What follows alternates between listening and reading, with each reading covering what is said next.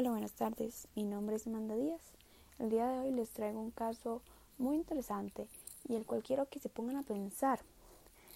¿Qué piensan ustedes si es ético o no es ético? Esto puede variar en muchas personas porque muchas personas a lo largo de su vida llegan a obtener pensamientos diferentes y a fin de cuentas lo que puedo pensar yo lo pueden pensar diferente los demás. Entonces, este es el caso. Imagínense que ustedes son una alcaldesa municipal con muchos, muchos años de trayectoria en su puesto. Además, son muy reconocidos por el pueblo y estos confían altamente en usted. Un día, 30 familias que viven en las celdas de un cerro sufren de deslizamientos. Lamentablemente, estas familias son de muy, muy bajos recursos, lo que provoca que no puedan conseguir otro hogar.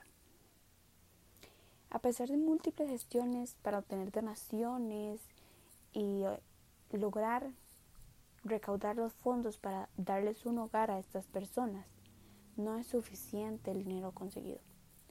Entonces, un día llega un donador el que se ofrece a brindar todo el dinero necesario para que estas personas obtengan dinero. Sin embargo, este donador es un narcotraficante. Entonces, acá la pregunta, ¿aceptaría o no aceptaría usted ese dinero? Yo no lo haría. ¿Por qué? Porque me parece algo poco ético y algo que no es legal. Este dinero no se sabe su procedencia, no se sabe qué delitos se cometieron para llegar a obtenerlo. Si se llegara a aceptar, podrían traer consecuencias tanto para el alcalde como para toda la municipalidad. Por ejemplo, podemos ver el artículo 69 de la ley 8719, la cual sanciona de 8 a 20 años a personas que adquieran o transmitan bienes de interés económico sabiendo que vienen de un delito. Además, se sancionaría de 10 a 20 años al que oculte de dónde vienen los bienes, ya sean de manera ilegal o no. Entonces, si nos ponemos a pensar, no vamos por un buen camino para decir que sí a este donador.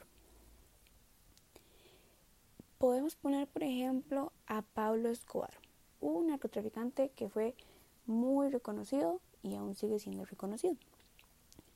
La gente podría decir, el que lava y reza empata. Sin embargo, no es así. Pablo Escobar quería aceptación, quería lealtad, quería perdón por todos los delitos que este había este, provocado a lo largo de su vida.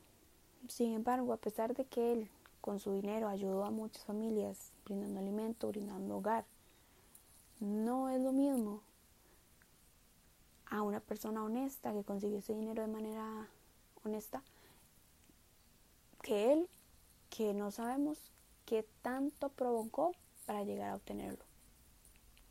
También tenemos el ejemplo de Carlos Leder, el cual era otro narcotraficante que en el terremoto de Popayán de 1983 este, también brindó dinero para las familias las cuales perdieron un hogar en ese terremoto. Entonces, ya que yo pienso que no sería ético recibir este dinero, también nos podemos poner a pensar otras maneras en cómo podríamos obtener este dinero. La primera serían hacer donaciones, las cuales podrían tener la consecuencia de que sería un poco más despacio la obtención de este dinero.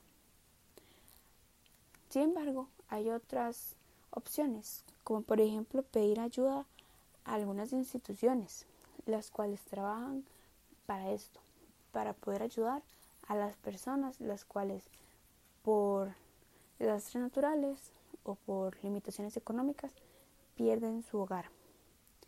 Y de esta manera podríamos brindarle ayuda a estas familias sin necesidad de tener que utilizar dinero de dudosa procedencia y que tengan una buena calidad de vida. Muchas gracias y espero les haya gustado.